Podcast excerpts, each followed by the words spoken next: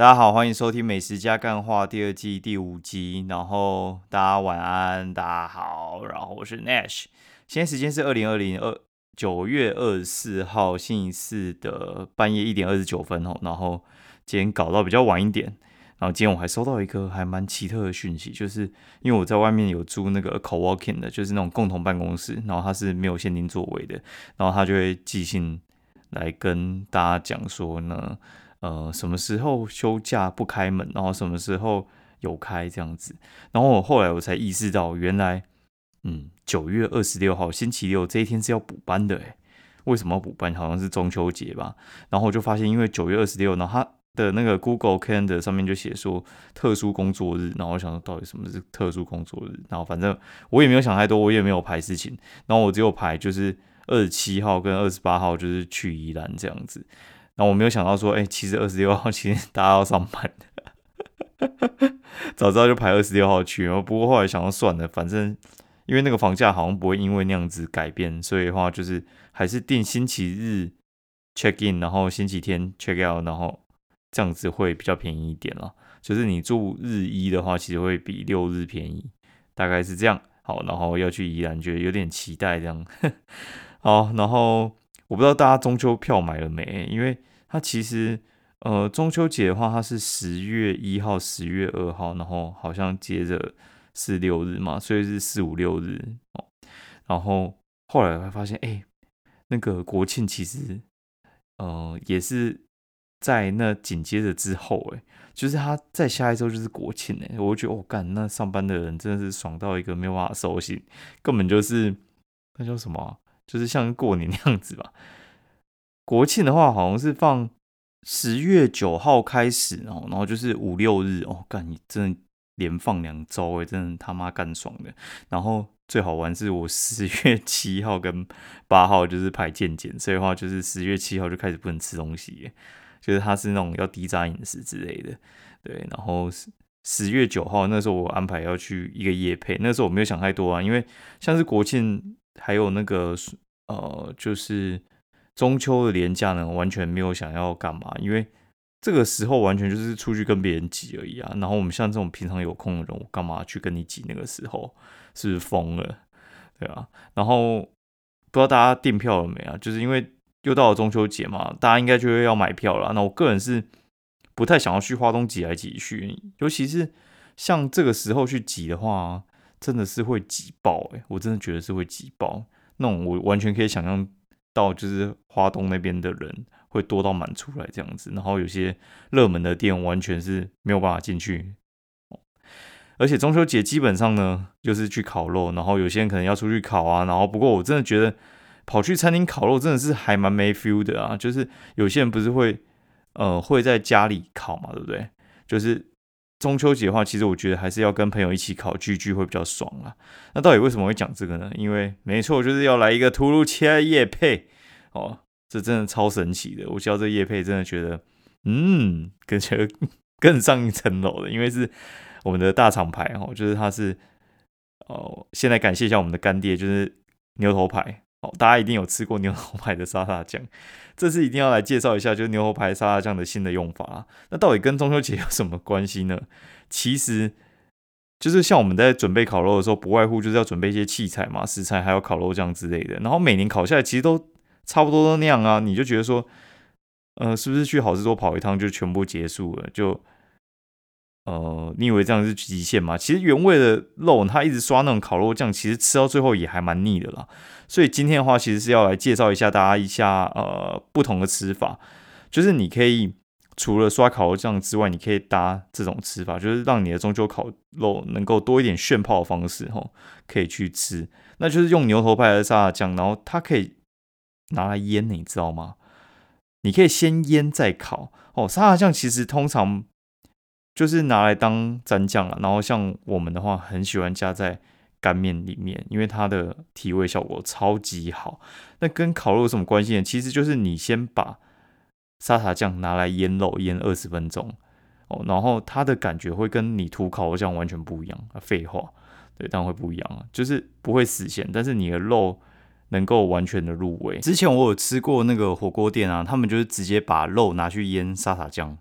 味道真的还蛮棒的。然后肉拿来腌制之后再烤，当然是我觉得就是超爽超过瘾的啊。而且我觉得它其实事前只要花五分钟准备啊，然后你就处理一下哦，然后再也不用刷烤肉酱刷到整个怀疑人生。而且有时候有些人他们可能漏刷或者是技巧太差的话，还会影响那个味道哦。然后对了，就是除了沙茶酱腌肉之外呢，就是另外一项就是他们有另外一个产品叫做。咖喱炒酱也可以拿来腌，所以话完全想不到吧？哈，就是 这样子吃起来就会有满满的香浓咖喱味，这算是一个蛮新颖又特别的选择啦。而且不像是那种烤肉酱，就是烤肉酱其实只拿来烤肉嘛。你有想过，就是你那一罐烤肉酱，就是如果过了中秋节之外，到底要怎么用呢？对，然后沙拉酱跟咖喱炒酱的话，其实平常可以拿来做菜啊，就是像我们平常像我刚才前面说的用途之外。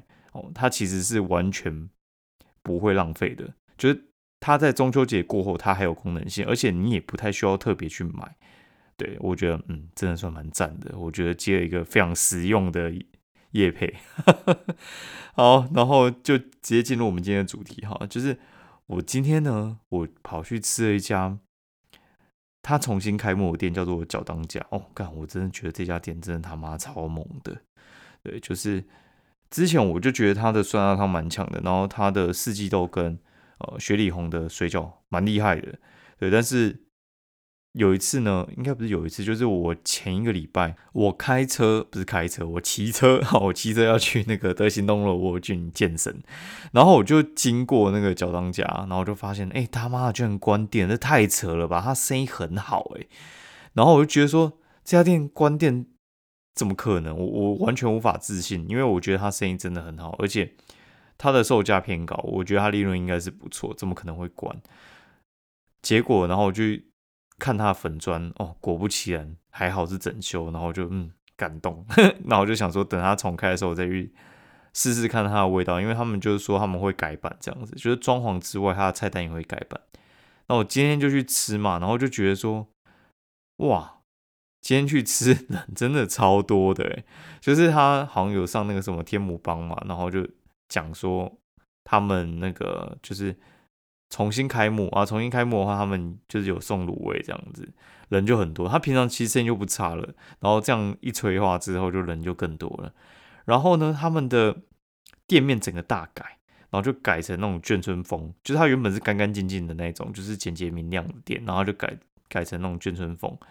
然后呢，他就是整个眷村风的话，我这样说好了，就是一开始我说我就问老板说，哎，看你们不是早就眷村风吗？干嘛又特别要改眷村风？他就跟我说，其实一开始的时候，他发现主打眷村的店其实越来越多了，所以他就索性先不做。然后，但是它里面有放他们故事嘛，所以的话他就想说，哎，迟早还是要让大家知道。而且其实你知道，新冠疫情这一。这一波的话，其实很多店呢，我觉得是太弱留强了。然后有些店他们虽然强，但是他平常真的是强到找不到时间可以整修，然后他就趁这个时候整修起来哦。然后我觉得整个店门口跟里面都做的非常的到位，我觉得算是一家还蛮有味道的店的。对，然后他们当然会有一些自己的故事，然后就简单念念给大家听听看哦。就是脚当家他们是。大寮大寮就是高雄那边的，就是眷村哦，然后就是爷爷包水饺，然后养他们一家五口这样子。然后呢，时光飞逝，小孙子变成当家哈，然后跟爸爸一起用南台湾眷村的美味，然后带给大家这样子。他们家好像之前是做乐器行的，然后现在他妈的改行吼，来卖水饺，卖冰棒饺。呃，客人多之外呢，我之前对他们印象最深刻的是他们的呃。水饺其实非常多样化，然后有一些外面吃不到的口味，像是雪里红跟四季豆，我觉得这两项是他们家的超级招牌哦。然后他们的其他的东西我觉得还好。那这是大改版，他妈的超强的！我跟你讲，这是改版，他用了一个很屌的东西，叫做旧好猪。旧好猪，你平常喜欢吃东西的人，你应该就知道旧好猪算是一个台湾猪的一个王牌产品。就好猪不管什么部位都他妈超好吃，尤其是五花部位。然后那个时候我有一个疑问啊，就是就好猪这么强的猪肉拿来做猪脚肉，然后拿来放在水饺里面，到底强不强呢？我跟你讲，答案是世界爆干强。世界爆干强，而且是世界大爆蛇。我吃过最好吃的高丽菜水饺，绝对就是他们家的。之前呢，他们所有的水饺里面，我觉得高丽菜是最弱的。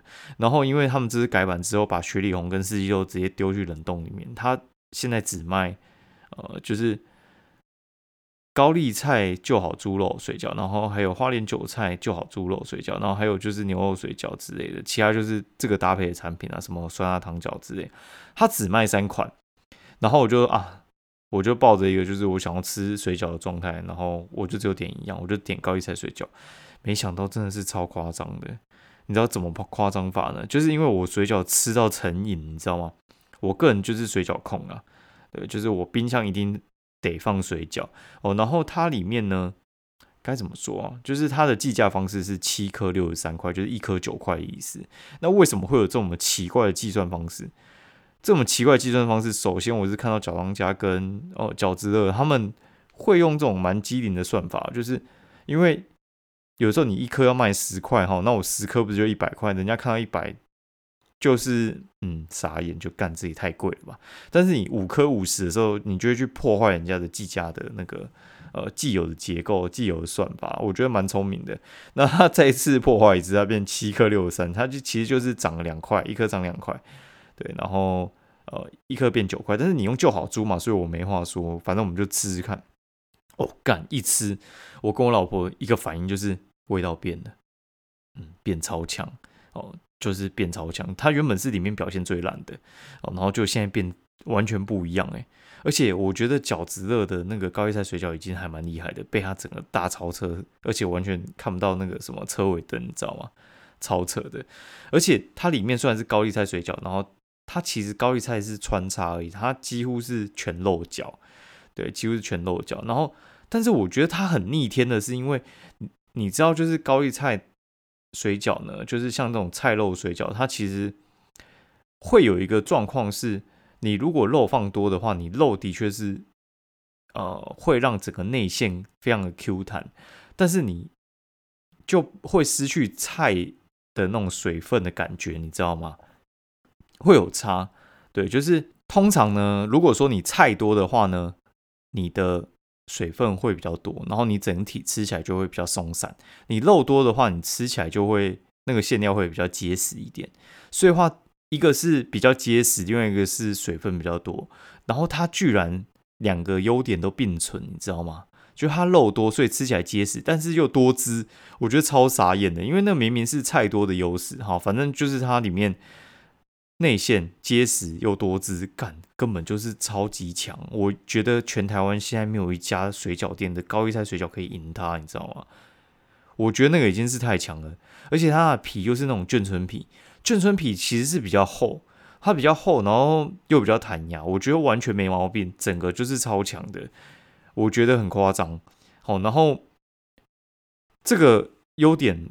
嗯，我觉得它有，所以我下次可能会试试看它其他口味啦。它的韭菜我猜应该也会不错，因为韭菜通常就是会有那种就是爆干臭的韭菜味。我觉得大家都一样，除了那个金美杨家以外。